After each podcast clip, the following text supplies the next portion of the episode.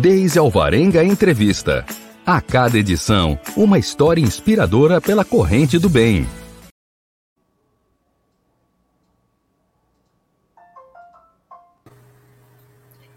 Olá, hoje é quinta-feira, dia 22 de abril de 2021. Eu sou a jornalista Deise Alvarenga e estamos aqui na Web Rádio Censura Livre, a voz da classe trabalhadora, para conhecer uma nova história inspiradora positiva de pessoas que pensam e agem para a construção de uma coletividade mais solidária, mais fraterna. É o que a gente chama da nossa corrente do bem, que precisa ser sempre enaltecida, incentivada e estimulada. Olá também ao jornalista Antônio Figueiredo, sempre apostos aqui na parceria e no comando de som e imagem no estúdio da Web Rádio Censura Livre, em São Gonçalo, região metropolitana do Rio de Janeiro. Vocês não o veem, mas ele sempre faz aquele sinal de positivo, desejando que tudo ocorra bem. Eu agradeço e digo que é, a gente sabe que ocorrerá. E, finalmente, cumprimentamos a convidada desta edição, a advogada Marília Bolt, a idealizadora do projeto Superando a Violência Doméstica, tema do nosso bate-papo desta quinta. Olá, Marília. Olá, Deise. Olá, caros ouvintes e telespectadores. Seja muito bem-vinda e muito obrigada por aceitar esse convite para conversar com a gente. Marília, eu vou pedir licença a você para, antes da gente iniciar a nossa conversa, informar os nossos canais de transmissão e participação, como a gente sempre faz aqui com mais de costume. Então, vamos lá. Você pode aí nos ouvir pelo celular, pelos aplicativos de rádio como o Radiosnet, através do qual você encontra a Web Rádio Censura Livre, ou o nosso aplicativo próprio, através da nossa da, da loja de aplicativos Play Store. Tudo gratuitamente, vocês sabem. Para quem está nos ouvindo aí, nos assistindo, nos acompanhando ao vivo, o Antônio coloca aqui na tela essas informações sobre os canais de transmissão e participação. Você também pode acompanhar o nosso programa e demais atrações da Web Rádio Censura Livre no site da emissora, que é o www.clwebradio.com www.clwebradio.com na nossa página do Facebook e no nosso canal do YouTube, que também você encontra facilmente digitando o nome da emissora, ou seja, Web Rádio Censura Livre.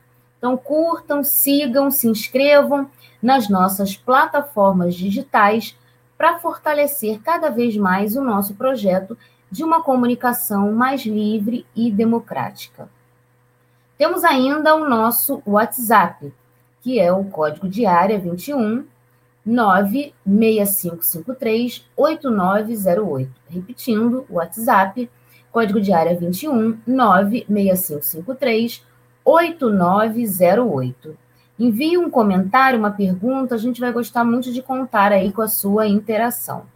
Se você quiser ainda mandar uma sugestão de pauta para o nosso programa e as demais atrações da Web Rádio Censura Livre, anote aí o nosso e-mail, que é o contato clweb, contato clweb, tudo junto, arroba clwebradio.com. Lembrando ainda que se você perdeu alguma atração da nossa emissora, pode ouvir os programas em formato podcast, que também pode, acess pode ser acessado nos chamados agregadores de podcast.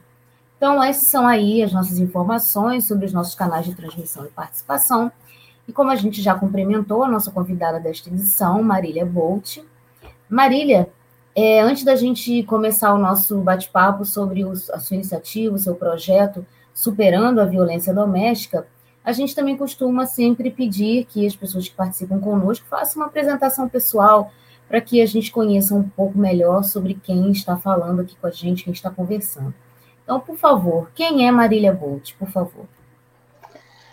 Olá, bom, primeiro, é, eu estou mulher branca, olhos claros, estou com vestido de bolinhas pretas, com livros atrás, uma parede branca para quem nos ouve e para aqueles que são deficientes visuais, é, assim eu me comunico. Bem, eu sou Marília Bolt, eu sou advogada, mestranda pela Unirio em Direito e Políticas Públicas, idealizadora do projeto Superação da Violência Doméstica e também do grupo de acolhimento às vítimas de violência doméstica, superação da violência doméstica, além de líder da, do comitê, do grupo do Comitê de Combate à Violência contra a Mulher, do Grupo Mulheres do Brasil, é, aqui do estado do Rio de Janeiro. Sou justiceiras, enfim, faço parte de diversos institutos e instituições que trabalham no combate à violência contra a mulher.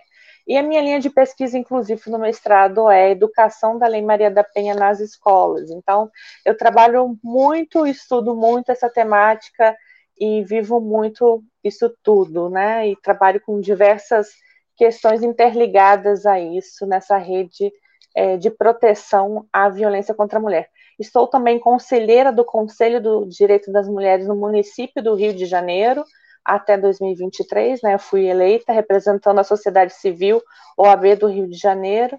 Enfim, temos muitas frentes e muito trabalho em prol das mulheres. Isso aí. Né? Apesar da gente, a gente tinha falado né, anteriormente de ser um, um tema denso, né, forte, sério, mas que a gente, o seu trabalho de muitas pessoas que trabalham é, esse tema, que seja também, que sirva como alerta, né, para que a gente diminua esses índices tão altos no, na, na, nossa sociedade, no nosso país, em relação à violência doméstica.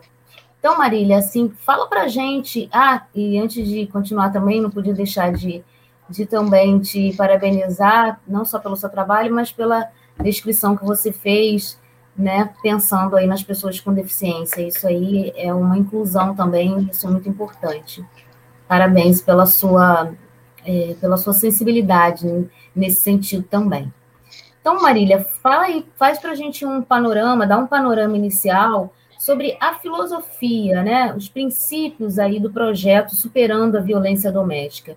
O que que faz, é, o que que é e o que que faz essa iniciativa, esse projeto? Então, o projeto Superação da Violência Doméstica é o princípio básico é justamente essa, de que é possível superar, né? Que a gente não está falando de algo que é uma utopia, mas que é possível.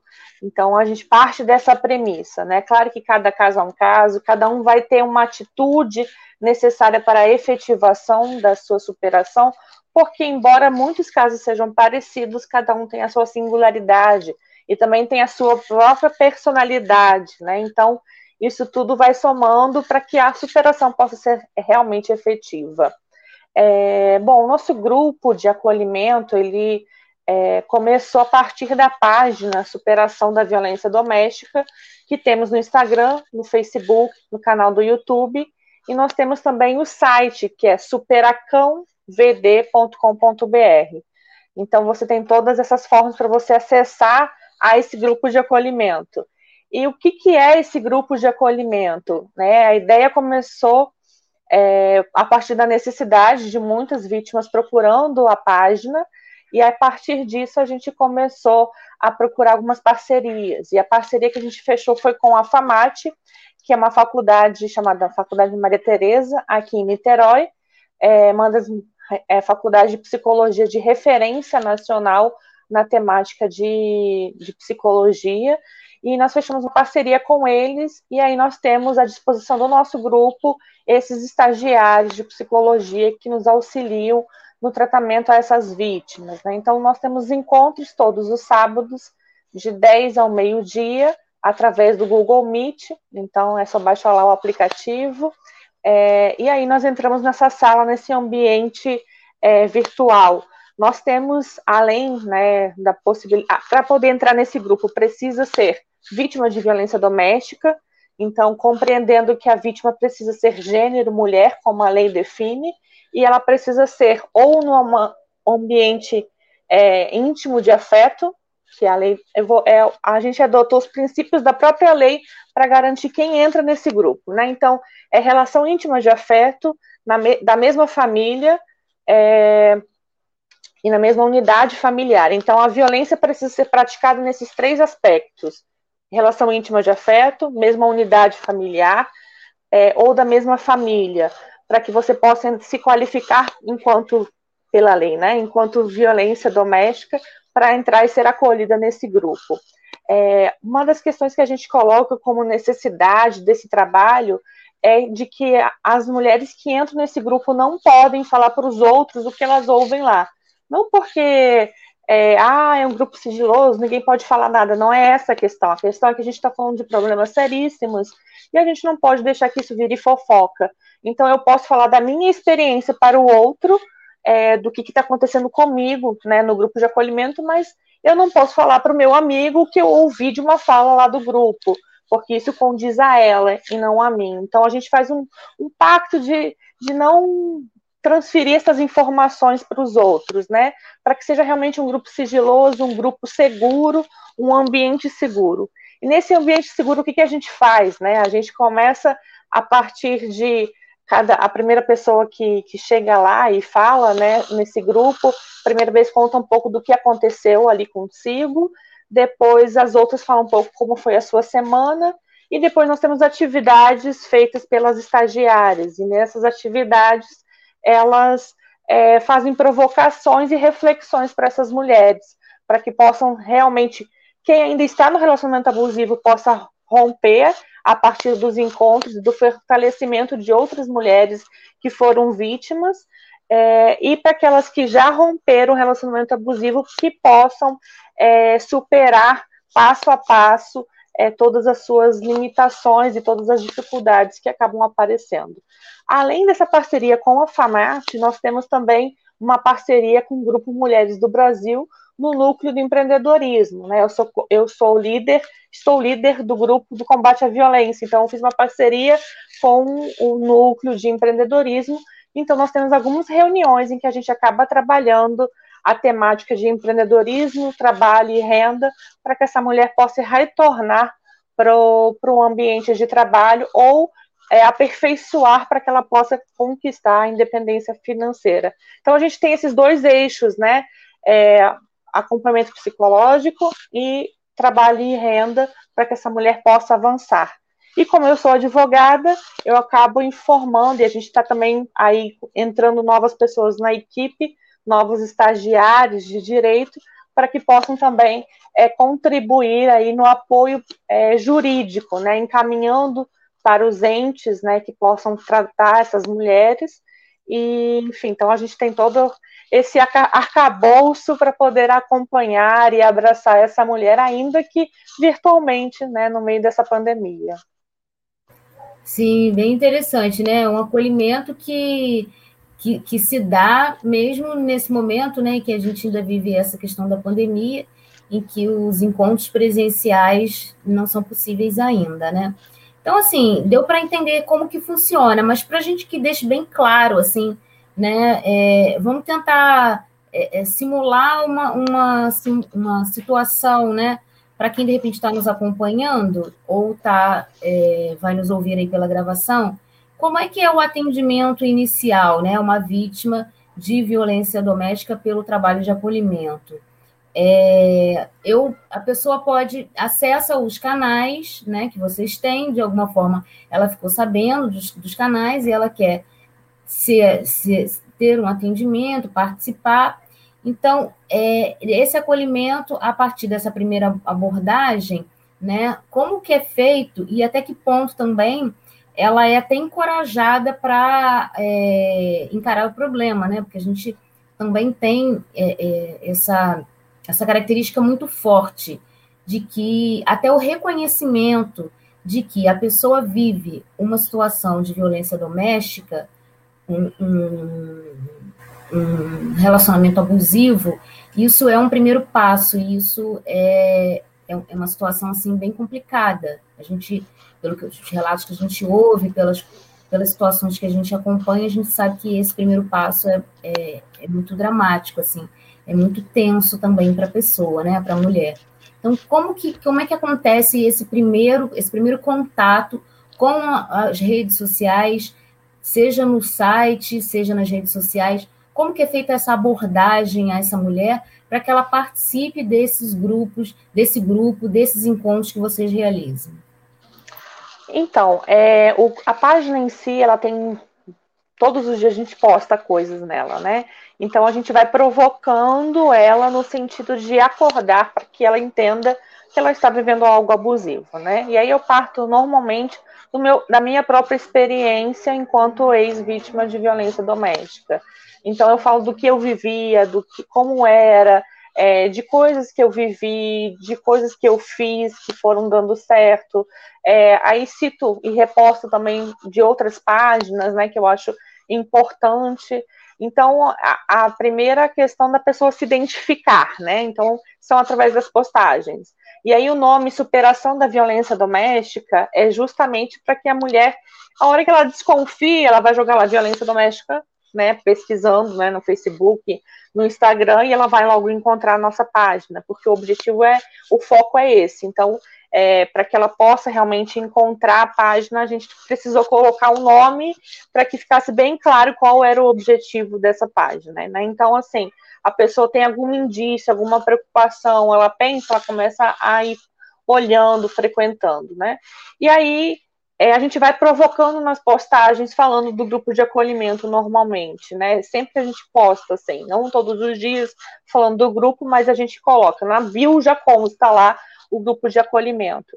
É, e aí essa pessoa a gente provoca para que ela chame no privado né, da página, né, no inbox do no Messenger do Facebook ou no inbox do Instagram, que é, são as redes onde a gente consegue conversar de forma privada com essa vítima. Então, ela nos procura, e aí ela já começa normalmente narrando. E no final do ano passado a gente conseguiu fazer alguns depoimentos de algumas das vítimas que vêm frequentando esse grupo, né? e aí foram diversos é, é, depoimentos, então muitas foram entrando também a partir desses depoimentos secretos, né? A gente não fala das experiências que elas estão tendo neste grupo, né? De, de fortalecimento, né? Um grupo que empodera todas as mulheres no sentido de unidade, no sentido de companheirismo. Uma torce pela outra, uma se preocupa com a outra, né? Então, é, o próprio post com a declaração das vítimas já acaba é, as vítimas querendo entrar no grupo, né? Isso também potencializa a entrada desse grupo, né? Então, é, sou eu mesmo que, que atendo, né, nesses particulares. A gente está reformulando aí a entrada para que esse primeiro acolhimento também é, passe por outras pessoas, né, que não fique somente comigo, porque, né, o volume a gente não, a gente tem um, dois braços, né, a gente não consegue falar com todo mundo ao mesmo tempo, então a gente está aí nas tratativas também de como multiplicar esses braços de acolhimento. Então a gente explica as regras, fala como é que funciona e assim, 95% elas querem entrar no grupo. Algumas ainda não querem entrar porque tem medo, porque confiam nas estagiárias, mas não confiam nas outras mulheres, porque nós mulheres fomos ensinadas a não confiar em nós mesmas. Afinal, a mulher é fofoqueira, né? Então, é, algumas têm esse estigma e aí não querem, mas aí, infelizmente, é, é uma opção também de cada uma, né? Querer ou não querer, é uma ferramenta. Existem várias e essa é uma. É, e aí ela chega, então, num grupo, a gente encaminha ela para um grupo do WhatsApp. Nesse grupo do WhatsApp, só os administradores conversam, justamente para que não tenham outras conversas nesse grupo de WhatsApp, porque muitas mulheres podem estar vivendo relacionamento abusivo. Muitas mulheres podem estar é, é, com algum WhatsApp clonado, por exemplo. Então, a gente toma todos os cuidados para que ninguém fale nada nesse grupo, justamente por isso é bloqueado. É, e a gente só posta o link, né? Todo sábado chega lá o link, a mulher vai entrar. E para entrar no link, tem que se identificar quem é a pessoa. E vai mostrar também a, a imagem dela, quem tem pessoas na mesma casa, a gente pede para usar fone de ouvido, a imagem ligada, justamente para que todas possam se sentir confortáveis, vendo quem está do outro lado. Porque nessa era em que todo mundo quer falar, mas com uma tela desligada, fica muito difícil você se abrir se você nem está vendo quem está do outro lado, né? Então a gente tem essas regras de convivência. Então é por isso no WhatsApp esse sigilo, pra, por precaução mesmo, é, e aí depois entra no grupo, e aí no grupo que a gente se, fica mais à vontade de poder falar. A gente tem ampliado e ainda está em algumas tratativas de ampliação também, né, de outras frentes para evitar essas questões de clone é, e essas questões todas, né? Mas é, o nome do grupo também não é superação da violência doméstica, né? Não é nada que identifique o grupo do que se trata, justamente para que se a mulher está casada, ela quer entrar, ela possa entrar, né? É, e aí a gente também não obriga essa mulher a romper. Não é porque ela entrou no grupo, ela é obrigada a romper. Porque ela precisa estar madura para romper. É, isso é algo muito difícil. No começo também, para mim, era muito difícil. Fala assim, mas como? Ela vai aguentar mais isso? Ela tem que sair. A gente fica nervosa, ansiosa, né? Querendo que ela rompa, porque a gente sabe no que pode dar. Mas a gente respeita a vontade de cada mulher. E algo que a gente também determinou é que se eu obrigo ela a romper um relacionamento, eu estou sendo abusiva com ela, porque ela está indo contra a vontade dela. Então a gente precisa respeitar o tempo dela, respeitar o momento que ela está e se ela vai ou não. Nós tivemos experiências de pessoas que, que frequentaram por meses e meses e meses e não romperam, até que chegou um dia e ela rompeu. Mas ela estava consciente do que ela queria, empoderada já tinha feito todo o seu plano de fuga né, do relacionamento, então ela foi ali sendo encaminhada, cuidada, é, empoderada pelas outras mulheres também vítimas, pelas estagiárias. Então a gente foi trabalhando, né? E aí a gente tem uma movimentação das estagiárias em relação à rede local para que elas possam ser atendidas também na sua rede local, porque a gente atende mulheres do Brasil e do mundo. Então a gente precisa sempre ir e associando o nosso trabalho com a rede local para que possa ser potencializado essa, é, essa cura desses sentimentos, né, dessa vida que está virada de ponta cabeça. Então, não sei se eu me fiz entender, é, se ficou alguma dúvida, ficou aí à vontade para responder. Não, tranquilo, acompanhando aqui seu raciocínio, né, quem de repente entrou aí depois, nós estamos conversando hoje aqui na Web Rádio Censura Livre com a advogada Adriana Bolt, sobre o grupo Superação da Violência Doméstica.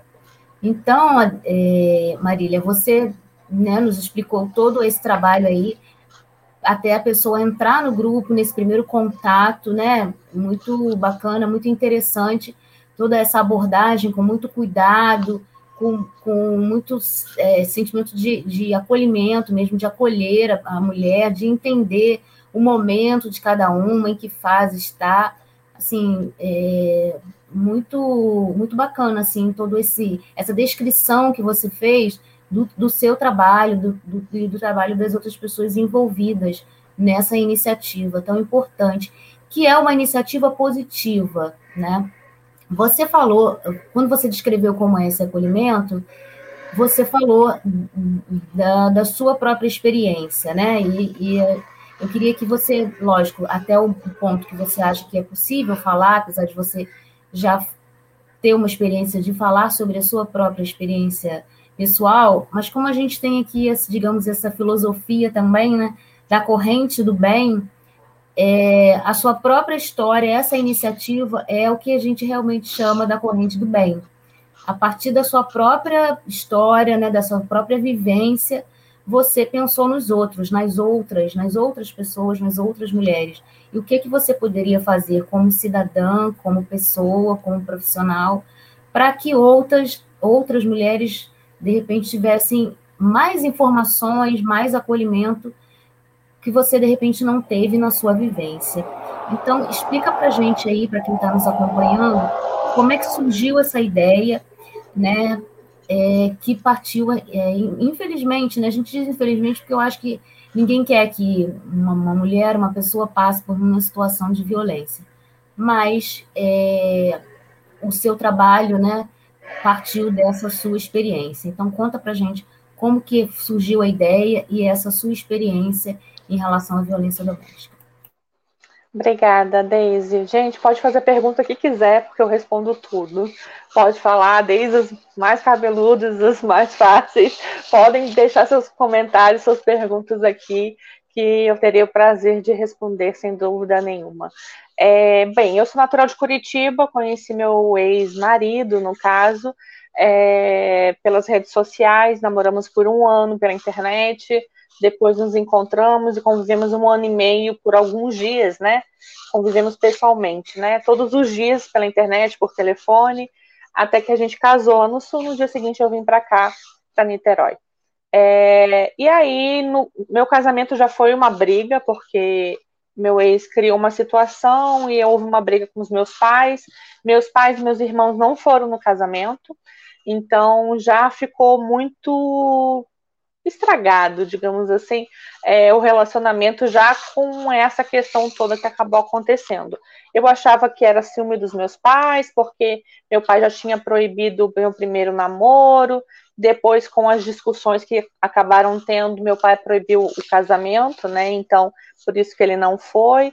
É, então já tinha alguns indícios ali de questões, né? Ciúmes também era um dos indícios muito forte mas eu achava que era ele me amava, né? Porque ciúme é isso que a gente a utopia romantizada, né, do relacionamento é essa. Ele me ama, então ele é ciumento e assim é, as questões vão é, sendo é, faladas para que as mulheres acreditem nessas mentiras. Enfim, casei, vim para cá. No começo foi um pouco mais tranquilo, embora eu não falava com os meus pais, cada vez que meus pais se aproximavam era muita briga dentro de casa, então ele me afastava dos meus pais com muitas brigas. Então eu fiquei praticamente oito anos sem falar com os meus pais, muito pouco, pouquíssimas oportunidades, e com meus irmãos. É, dentre desses oito anos que eu convivi com ele, é, eu posso dizer que a violência psicológica foi a pior de todas que eu vivi. Eu sou daquelas que defende que a, a violência psicológica é uma verdadeira tortura, porque é todos os dias falando que você não presta, que você não sabe fazer nada direito, que você é, é feia, que você tá gorda, não bebe água porque você vai engordar, enfim, daí para baixo e e você não é inteligente, você não vai conseguir nada, eu sou o cara, você é uma reles é, estagiária, enfim. E aí era muito difícil, eu tinha 63 quilos quando eu comecei a namorar com ele, no final das contas, quando eu me divorciei, estava com 140 quilos, fui entrando em depressão. Mas eu achava que depressão tinha que ficar na cama, mas não, eu fazia milhões de coisas para fugir da minha própria realidade, vim descobrir isso no final. Então a violência psicológica assim foi a mais é, a que perdurou sempre e que mais me machucou e mais machuca as mulheres, né? A violência física é a que mais aparece. E toda violência que ela é física, um dia ela foi psicológica. Então a gente precisa tomar cuidado, porque essa violência psicológica, de fato, ela mata de dentro para fora. É, a segunda questão que eu acabei vivendo foi a violência sexual, que é sexo não consentido ou de forma também não consentida, ou também a proibição de uso de método contraceptivo, é, ou ainda, por exemplo, de uso de camisinha. Isso tudo é uma violência sexual, que foi uma violência que eu também sofri por muitas e muitas vezes. É, e por último, dentro né, desses oito anos, e não o último de terminar o depoimento, mas eu acabei vivendo a violência é, patrimonial. Sumiu a minha chave, eu perdi, né? E nesse eu perdi a chave, eu pedi para ele tirar uma cópia da chave dele, ele dizia: Você perde tudo, eu não vou tirar uma cópia porque você é desleixada, qualquer dia a gente vai ser assaltado porque você vive perdendo as coisas, não sei o quê, e tal, tal, tal. E aí ele abria a porta para mim. Até que um dia ele não abriu mais a porta. E aí eu fiquei plantada uma hora e meia, num meio-fio, numa rua que a gente já tinha sido assaltado há um ano atrás, é, antes desse dia, né? E até que ele entrou, depois de uma hora e meia, ele abriu a porta, né? Deu uma risada horrorosa. Daí para pior a risada, gente, é horrível. É, ele achando graça, eu fiquei até meia-noite e meia na rua, no meio-fio, sentado esperando voltando da faculdade. Eu estava fazendo faculdade de direito. E no dia seguinte eu recebo, no trabalho, né, no estágio, eu recebo uma mensagem é, no meu telefone, mensagem de texto mesmo, falando não volte para casa. Eu falei, como assim não volte para casa? Aconteceu alguma coisa? O que está acontecendo? É, ele, não, não quero ninguém que fale mal de mim morando na mesmo, no mesmo teto que eu. Eu falei, você não tá exagerando, vamos conversar. Tentei, né, conversar. Ele falou, não adianta você vir, que eu não vou abrir a porta. E aí isso já era cinco e meia da tarde. Fui para a delegacia da mulher. Eu falei, bom, aqui vão me ajudar a entrar e pegar pelo menos as minhas coisas, né? Eu estava no nono período da faculdade, então eu sabia um pouco das coisas, embora nunca estudei a lei Maria da Penha, propriamente dito, né? É, ah, nas leis especiais lá na matéria de direito, ah, é, quando for violência doméstica muda isso, isso e isso. Tipo, passando numa aula é jogado e acabou. Então eu não sabia o que era violência doméstica de fato, né? Enfim. Estava na delegacia, esperei duas horas e meia pelo inspetor de polícia, até que quando chegou a minha vez, ele falou que, ah, é briga de marido e mulher? Daqui a pouco vocês voltam, deixa isso pra lá, isso não vai dar em nada mesmo. Eu falei, mas você não pode ir comigo na delegacia, você não pode, na delegacia, lá em casa para retirar as coisas. Não, a gente vai precisar de ordem judicial, e aí começou a colocar várias dificuldades é, não querendo comprar a Lei Maria da Penha. Eu falei, cara, que eu não vou conseguir nada. Já estava dando oito e pouca da noite, aonde eu ia dormir, o que eu ia fazer.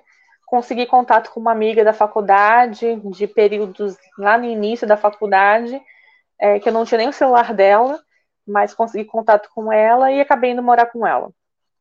Fiquei três dias com a mesma roupa, é, troquei apenas a roupa íntima porque eu acabei comprando e consegui entrar dentro da casa. Quando eu entrei na casa para pegar é, uma mala pequena de roupas, eu fui pegar a mala em cima do armário.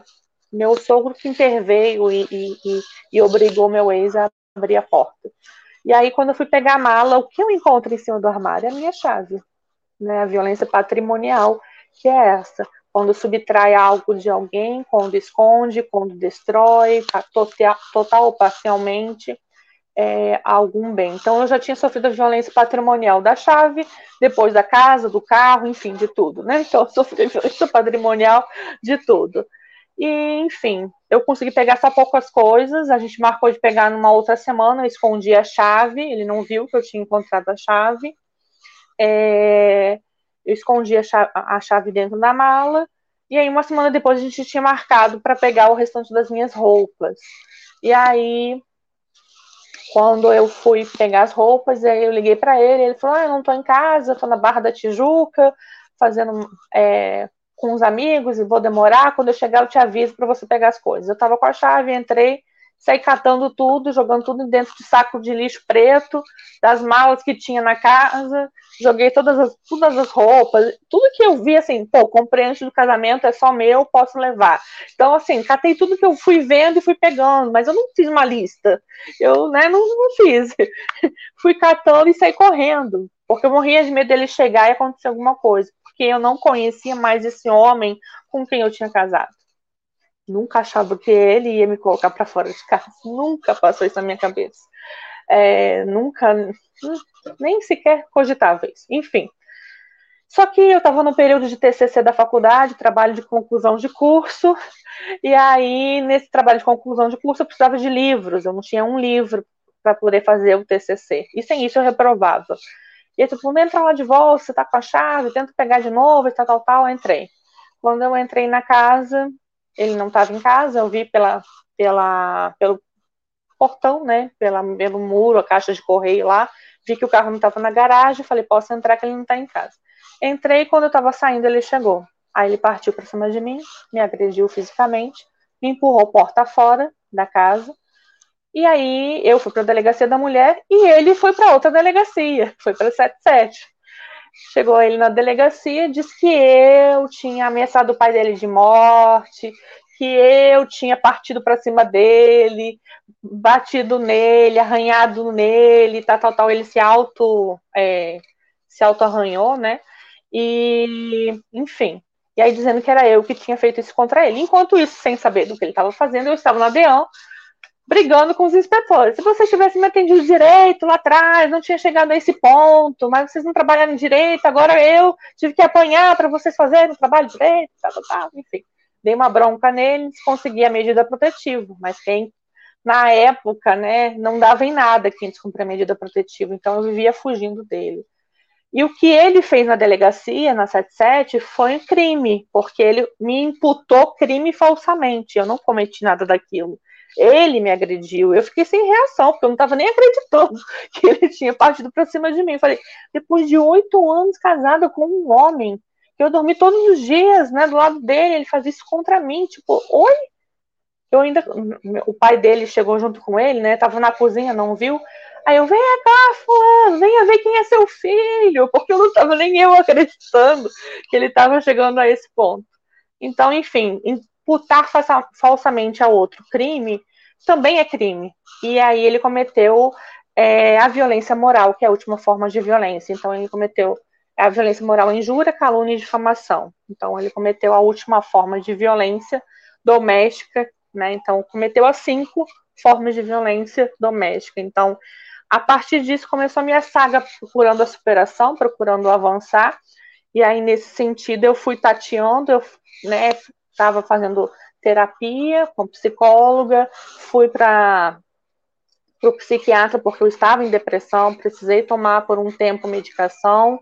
E assim eu fui avançando passo a passo, aprendendo, tateando, enfim, é, superando, né? É, tive apoio de muitos amigos mas ao mesmo tempo não tinha ninguém que falasse para mim, falasse, Marília, isso que você está vivendo, esse inferno que você está vivendo, porque era um inferno processual. Era uma. É, vocês acham que acabou depois da medida protetiva? Não. Existe todo um caminho depois, né, que a gente precisa percorrer e precisa também superar essas, essas dores processuais, né? E, enfim, mas eu não tinha assim, ah, eu vivi por isso, sabe? Eu passei por isso, eu não conhecia ninguém que pudesse falar isso. Então, a partir dessa minha dor, dessa minha solidão, no sentido, pô, só eu que vivo isso, né? É, eu comecei a perceber que várias pessoas foram chegando até mim. Ah, eu tô vivendo isso no meu casamento, eu tô vivendo aquilo. Então, eu fui pesquisando, aprendendo, e eu comecei a auxiliar essas mulheres. E aí, lendo um livro um dia, é, tinha uma provocação no livro que dizia assim: o que, que você já faz e que você pode potencializar? E como você pode potencializar isso? nossa, eu já ajudo tantas e tantas mulheres, é, a, a, questão né, de, de, violência doméstica, de como resolver. Eu acho que eu posso fazer uma rede social e potencializar isso. Então, a rede social nasceu a partir desse momento, né, deste livro, já está indo para três anos e meio as redes sociais da superação. O grupo de acolhimento a gente fecha, fecha agora em julho um ano. Então, nós temos ampliado e a cada mês vai surgindo uma, mais uma parceria, mais uma novidade e algo para poder auxiliar essas mulheres. É, Marília, assim, a gente né, não tem nem como dimensionar é, tudo que você passou e tantas mulheres passam, né? Mas é, você conseguiu, né, tirar aí dessa, dessa triste história, né? Forças para você e ainda para ajudar quem precisa. Então, a gente se emociona e só tem que dizer que esse trabalho é muito importante, que vocês devem seguir firmes sempre. Eu vou te pedir licença um instante a você que está nos acompanhando para a gente falar aqui da nossa campanha de apoio à Web Rádio Censura Livre. Então, a gente vai ouvir aqui a nossa campanha e depois a gente já volta.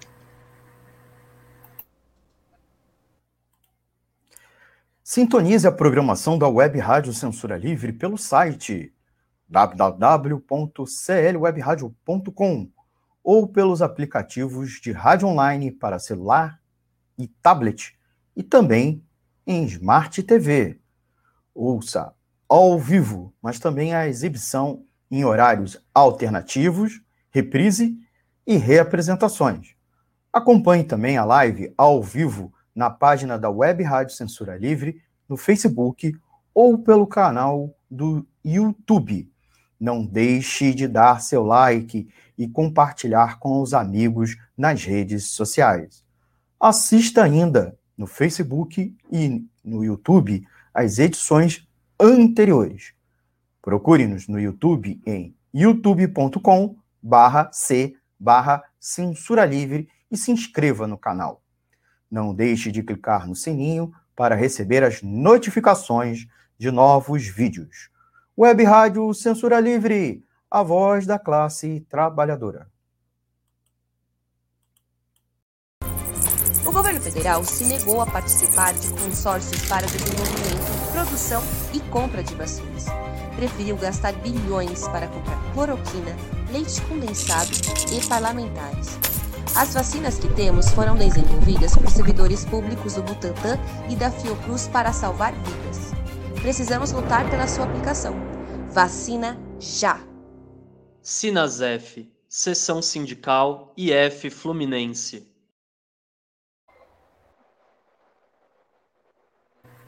Voltamos aqui então. Hoje estamos conversando aqui com a advogada e idealizadora do projeto Superando a Violência Doméstica, Marília Bolt.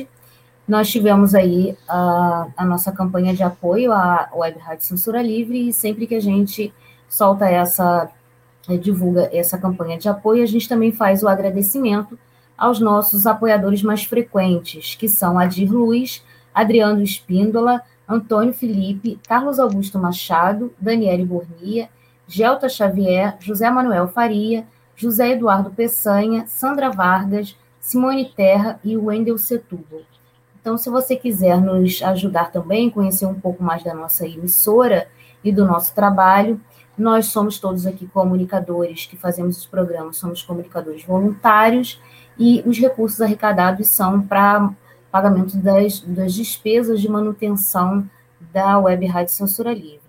Nós temos a nossa conta aí no Bradesco, agência 6666, número 5602-2. O nosso CNPJ é o 32954 696 1000, ao contrário, traço 81. Também para quem nos assiste aí ao vivo, essas informações estão na tela que o Antônio coloca aí para gente. Além da nossa conta na, no Banco Bradesco, temos ainda nossa vaquinha online, que você pode acessar no Apoia-se, que é apoia.se barra CL Web Rádio. Então, essas são as formas de nos ajudar aqui a manter o nosso projeto de uma comunicação mais livre e democrática, como a gente sempre fala aqui. E se você também quiser falar com a gente, conhecer melhor o nosso projeto, tem aí os nossos canais, Facebook, o, o nosso, nosso WhatsApp, que a gente sempre divulga, está aí na tela, o código diário 21 965538908, e você pode também ser uma apoiadora aqui do nosso projeto. Voltando aqui a conversar com a Marília, Marília, a partir dessa sua história, que é né, muito forte, nos impacta muito, é, eu te pergunto assim, como é que é lidar com essas, para você e para as pessoas com quem vocês convivem, através do grupo superação da violência doméstica, como é que é lidar com essas marcas da violência doméstica depois de romper com ela? Como é que é possível, como é que você acha que é possível viver sem que seja um fantasma a atormentar a vida depois dessas experiências tão ruins? Então, a questão toda é que a violência contra a mulher é, ela deixa marcas, né? Como eu disse, a violência psicológica é a pior delas. Então, quando coisas acontecem na nossa vida depois disso, a gente tem gatilhos emocionais, que é em virtude daquilo que a gente viveu, a gente tem alguns gatilhos. E, na verdade, a gente sobrevive, todos nós, de gatilhos emocionais, e por isso que, na verdade, todos nós deveríamos fazer terapia. Por que eu digo isso? Você pode ter vários traumas de infância que você nem sabe que são traumas, mas você reage na fase adulta por conta desses traumas na infância que você teve. E traumas, às vezes, com pai e com mãe, também, sendo vítima mulher, vai ser enquadrada na Lei Maria da Penha também, inclusive, junto ao ECA com a Lei Maria da Penha. Mas por que é que a gente tem esses gatilhos? Porque eles não foram tratados, então a gente precisa tratar disso. Por isso, esse grupo de acolhimento ele é tão importante, porque ele produz alguns gatilhos. Né? Você vai ouvir relatos lá de outras mulheres que sofrem ou que sofreram a violência. Então, é, esses gatilhos você identifica e, ao mesmo tempo, você busca ajuda no tratamento psicológico. Então, como é que hoje eu lido com isso? Hoje não tenho problema nenhum de falar com ninguém, de falar, tirar qualquer dúvida, de falar com as meninas, porque eu não tenho mais gatilho emocional em relação a isso. Por isso que eu falo que eu, é superação da violência doméstica. É, porque eu acredito de fato que não há mais é, nenhum gatilho emocional, eu não reajo mais baseado naquilo que eu vivi. Então, eu acho que é a partir da cura. E a cura vem não apenas da identificação, mas do, do enfrentamento daquela realidade. Né? Por exemplo, eu ouvia muito que eu não sabia estudar, que eu não ia dar em nada, que eu não era inteligente como ele, porque ele era o cara e eu não era inteligente como ele, etc e tal. Como é que foi a superação nesse, nesse quesito para mim, nessa frase? Desconstruir a frase dele, acreditar que eu era inteligente, sim, e me desafiar. Como? Fiz uma pós-graduação. Fiz uma pós-graduação, adorei, tirei muitas notas altíssimas. Falei, quero seguir nessa área acadêmica. Então, comecei os processos seletivos de mestrado. Então, fui para um mestrado, fui para outro, até conseguir entrar. E hoje é, sou mestrando na Unirio, na Universidade Federal do Rio de Janeiro. Então, você é, é, rompe com cada coisa que foi te falada, enfrentando aquela situação. Se você esconde, se você fingir que nada aconteceu, pode ter certeza, você vai continuar reagindo com gatilhos emocionais a partir daquela dor que está ali. É um machucado que você tira a casquinha, ou alguém tira a casquinha e volta a sangrar sempre. Agora, a partir do momento que você enfrentou aquela situação, você ressignificou, e para mim também foi muito importante uma, uma virada né, de página. Foram várias, várias questões da superação, mas assim, primeiro foi perdoar a mim por ter permitido ter vivido tudo isso por tanto tempo. A segunda foi perdoar ele, porque enquanto eu queria vingança, enquanto eu queria que ele fosse condenado, eu não estou falando que a gente não deve buscar a justiça, não é isso. Mas eu estou falando assim, no quanto a gente vive em função da vingança, entende? De que ele precisa pagar, a gente não vive. Então, para mim, foi muito importante o momento que eu consegui perdoá-lo. É, e aí também não significa que você vai desistir dos processos quando você perdoa. Eu só queria ponderar é, essa questão. Mas significa não, não, não se vingar mais, não buscar uma vingança de uma outra forma, entende?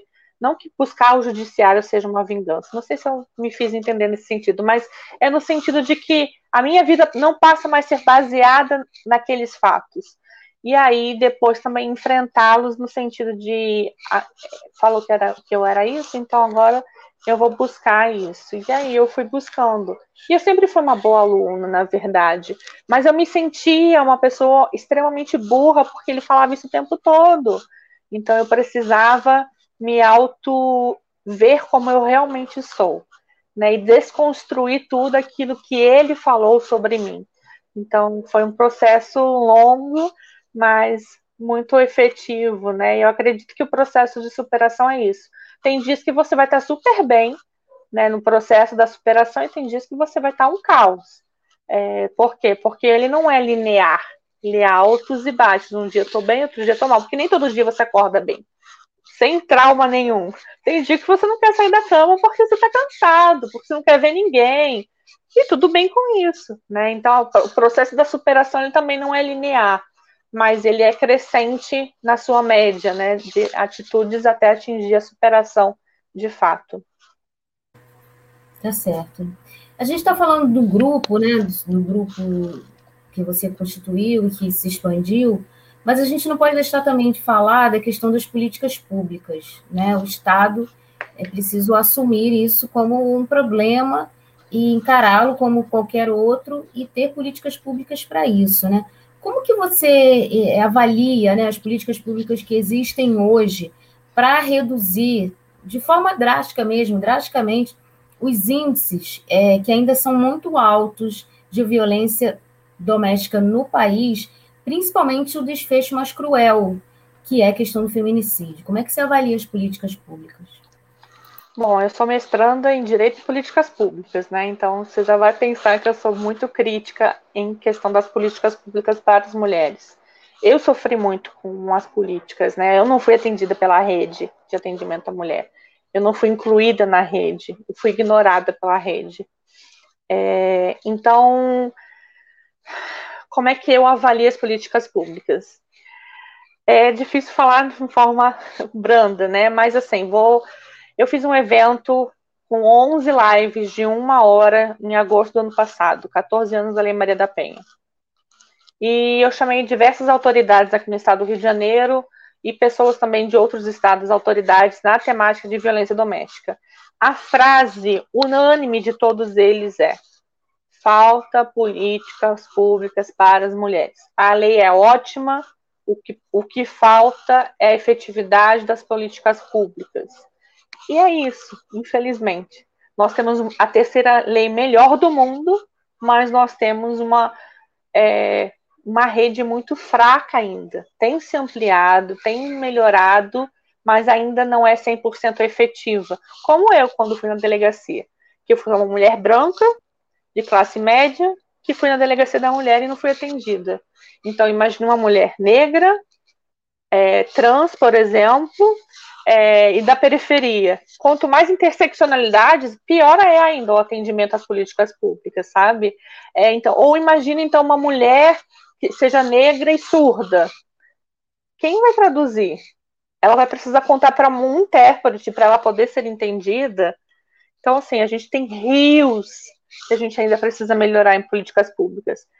Eu estou falando isso porque precisa melhorar mesmo mas nós já temos diversas iniciativas maravilhosas. Né? São Gonçalo, por exemplo, tem do, dois centros de atendimento às mulheres. Niterói tem um centro de atendimento à mulher. São Gonçalo, eu ajudei a, a fazer o treinamento da equipe técnica no IML, na Sala Lilás. Então, nós temos um grupo humanizado de atendimento às mulheres no IML. Nós temos hoje a Patrulha Maria da Penha, para poder fiscalizar as medidas protetivas de urgência, porque hoje quem não cumpre medida protetiva vai preso. Então, a patrulha tem um treinamento específico para poder atender nesses tipos de caso. É, no Rio de Janeiro, nós temos a Ronda Maria da Penha, que é a Guarda Municipal atuando em conjunto com a Patrulha Maria da Penha para garantia das, da efetividade das medidas protetivas de urgências e outras medidas, inclusive sociais até.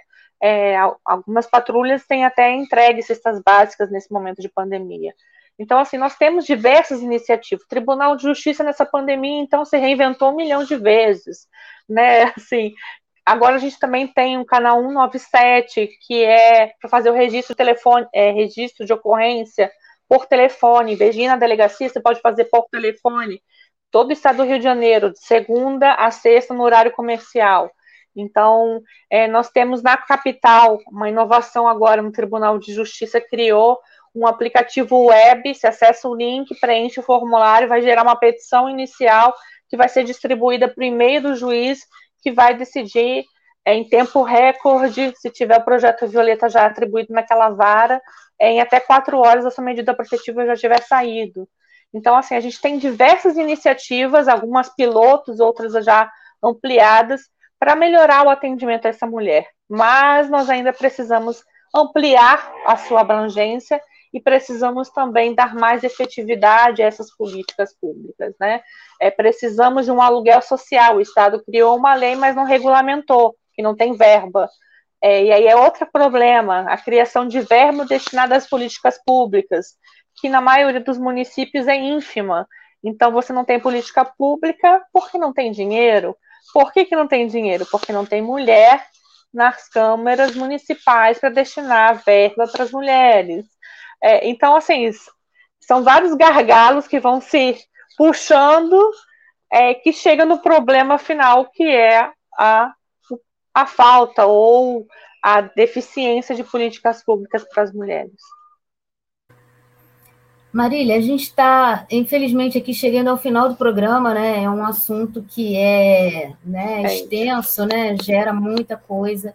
Mas, de qualquer maneira, eu quero te eu quero né, agradecer mais uma vez a sua disponibilidade de contar um pouco dessa história do grupo, que você possa, de repente, voltar em outros momentos, para a gente né, continuar a conversar aqui. E parabenizar né, a sua iniciativa a partir da sua experiência e de todas as pessoas que participam junto com você, né? As estagiárias aí de direito, as estagiárias de psicologia, que vocês possam ajudar cada vez mais outras mulheres. embora a gente queira que é, esses índices caiam, né, infelizmente a realidade que a gente ainda vive hoje é uma realidade ruim, né, nesse aspecto da violência doméstica. Então, enquanto a gente vive esse momento e, e as políticas públicas não chegam perto, né, do que se pode considerar, né, como ideal, não chegam nem perto. Esses os trabalhos, essas iniciativas são muito importantes, muito relevantes e devem ser muito divulgadas e incentivadas. Então, eu quero te agradecer mais uma vez a sua disponibilidade de estar aqui com a gente para contar um pouquinho do grupo sobre o grupo Superação da Violência Doméstica. E aí deixo para você a fala final para a gente encerrar o programa. Deise, eu gostaria de agradecer o convite, agradecer ao Antônio aí pela manobra tecnológica, agradecer à rádio Censura Livre. Queria deixar um recado final. Se você é vítima de violência doméstica, entenda que isso não é vida para ninguém. Você merece uma vida abundante. Busque ajuda. As nossas redes sociais, a superação da violência doméstica, Facebook, Instagram, o site superacãovd.com.br e o canal do YouTube Superação da Violência Doméstica. Nos chame inbox da Instagram, do Facebook, porque você merece, merece uma vida abundante. Ninguém nasceu para viver sofrendo, seja ela qual seja a forma de violência. A vida não precisa ser assim, ela pode ser muito e muito melhor. Isso tudo vai passar, né? Eu falei aqui das dificuldades que eu enfrentei, mas isso tudo passa e depois você pode ter uma vida completamente diferente, né?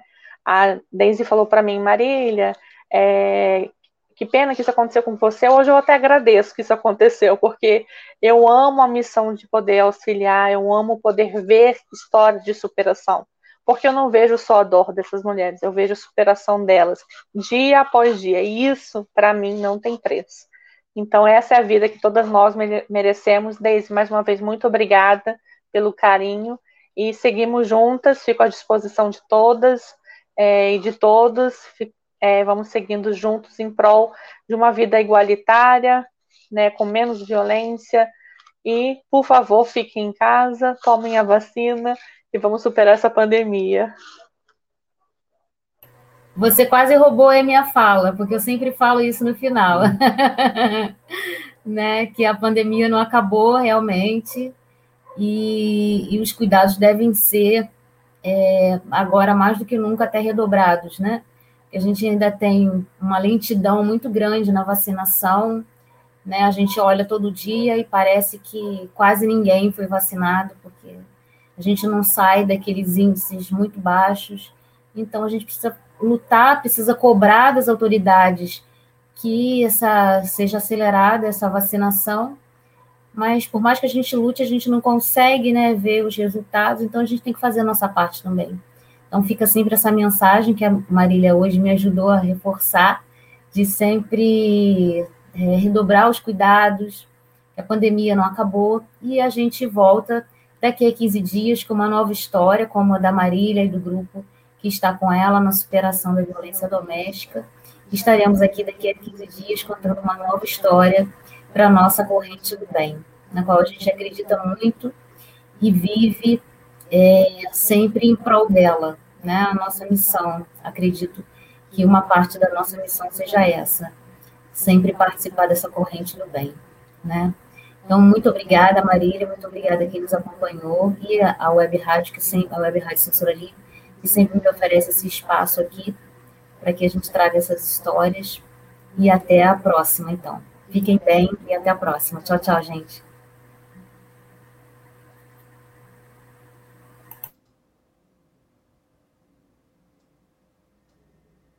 Deise Alvarenga Entrevista. A cada edição, uma história inspiradora pela corrente do bem.